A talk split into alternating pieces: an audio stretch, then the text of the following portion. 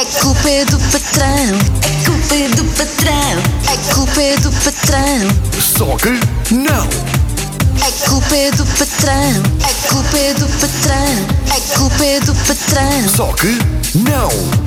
a culpa é do patrão. Só que não! Muito bem, estreia da rúbrica A Culpa é do Patrão aqui na tua Rádio Calheta e vamos começar por dar os bons dias à pessoa que vai explicar porque é que a culpa é do patrão. Bom dia, Alicia. Bom dia, só que não. Só que não. Olha, Alicia, isto é um tema que é muito interessante, não é? No nosso país precisamos destas coisas, não é? Falar mais sobre o ambiente no trabalho, sobre como estar no trabalho. Exatamente, até porque nós passamos a maior parte do nosso tempo a trabalhar. Cerca de 90 mil horas da nossa vida são a trabalhar. Epá. Por isso é melhor estar bem do que estar mal. É exatamente. Eu agora fiquei muito desmotivado. 90 mil horas. Ainda, ainda nos espera muitas pela frente. O tema de hoje: despedir-se e demitir-se em Portugal. Calha que nem uma luva, não é? Depois do que aconteceu com a Marta Temido. E portanto, vamos ao tema diretamente. É assim tão difícil despedir-se e demitir-se no nosso país? Pá, A Marta Temido parece que foi difícil, não é? Demorou um Sim. bocadinho. Agora imagina no nosso, no nosso dia a dia ain- ainda é pior. Marta Temido simplesmente dá de frosques e nós, como em- empregadores e empregados, não, podemos, não pode ser assim. É Portanto, a legislação laboral é pouco flexível.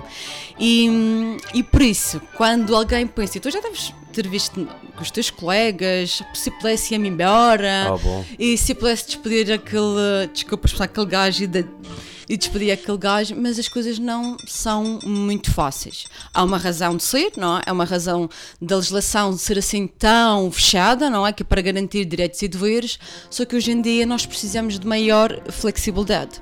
Portanto, uma pessoa, quando quer se despedir, ela pensa muito. E, e digo-te já, quando um colaborador nosso já está a começar a despedir, já está a começar a produzir menos, porque já está desmotivado. É e, é, e é de forma silenciosa. E enquanto ele decide despede-se ou não se despede, ele vai fazer só o que lhe mandam e, e mais E é nada. só. E é só. E se ele andar nesse limbo durante seis meses, é seis meses a fazer só aquilo que lhe mandam, é? Exatamente, ou a esperar que o, que, o, que o patrão mande embora para quê? Para poder receber o desemprego. Claro. Porque é assim, se tu te despedires de forma deliberada, eu vou-me embora, como às vezes apetece muitas vezes, e deixa-me deixa dizer também que às vezes nós em Portugal parecemos um bocado sofredores.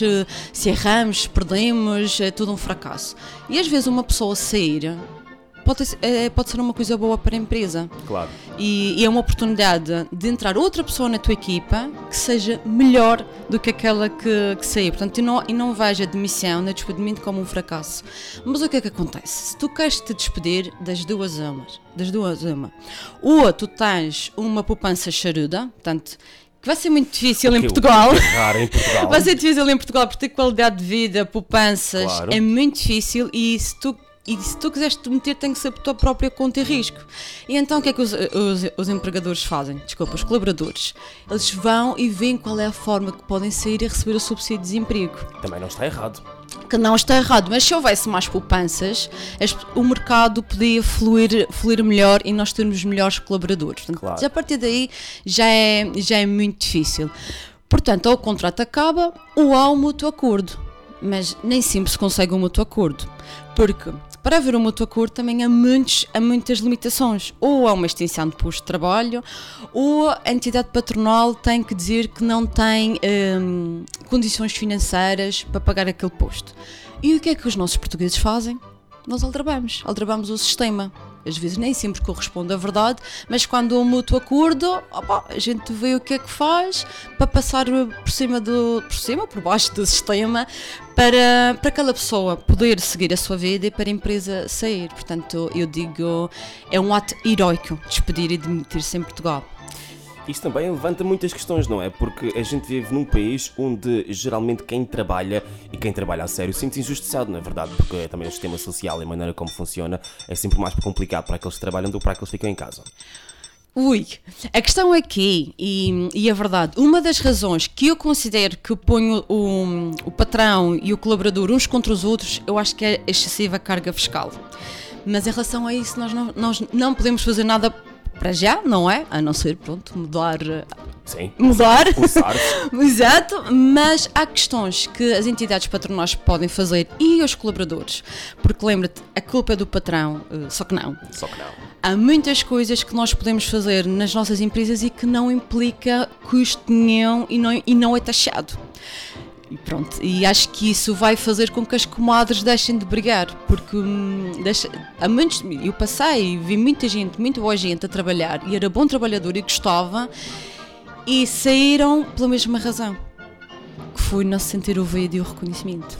Pois, mas isso também é, é um, é um caso assim um bocadinho bicudo no nosso problema, no nosso, no nosso país. Digo isto porquê? Porque temos patrões não qualificados em muitas das situações. É verdade, não é verdade, é Temos verdade. pessoas erradas nos cargos errados em muitas, muitas situações. E depois acaba por, quando tens um, um, sei lá, um, um empregado que é motivado e gosta de trabalhar e está ali com ideias, mas sente estão sempre a cortar as pernas, é um bocadinho difícil. E depois vem a taxa de imigração, está associada a isto tudo, não é? Porque as pessoas vão embora. E depois dizem, ah, mas em tal país eu sinto-me reconhecido. Talvez o reconhecimento não vai como uma palmadinha nas costas Exato. e dizer, olha, te veste bem, mas vem logo ali, pega mil libras. E a pessoa Sim. fica feliz. Exatamente. Não reconhecida na medida certa. Tens, tens toda a razão, toda, toda a razão. É claro que a gente, é, isso é um dos fatores, haver salários competitivos. Só que às vezes não é só isso. Também eh, pode haver outras, uh, outros bónus que tu possas ter, outras flexibilidades que noutros trabalhos não, não, não é possível. Mas também, digo-te uma coisa, eh, tu podes ganhar mu- muito bem, mas tu não te sentes bem tratado, É verdade, mais tarde ou mais cedo vais sair. vai acontecer. Mais tarde ou mais cedo vais sair. Portanto, a ressalva final deste primeiro episódio é ter um trabalho ou a relação com o nosso trabalho é como ter um relacionamento amoroso. Exatamente. E é Quando que- não dá, não dá. quando não dá, mas também ponderas, não é? E o melhor é pensar na relação e hum, falar sempre para as comadres não brigarem, porque sai caro, sai caro ao Estado, sai de caro a ti, sai de caro ao colaborador, sai, sai caro a todos. E- Olha, eh, não quero inspirar aqui ninguém a tomar uma atitude radical, quem nos está a ouvir, mas já sabem, se hoje, hoje é capaz de ser o teu dia de mandares o trabalho embora e ires à procura da felicidade. É culpa é do patrão, é culpa é do patrão, é culpa é do patrão, Só que não. É culpa é do patrão, é culpa é do patrão, é culpa é do patrão, Só que não. é culpa é do patrão. Só que não.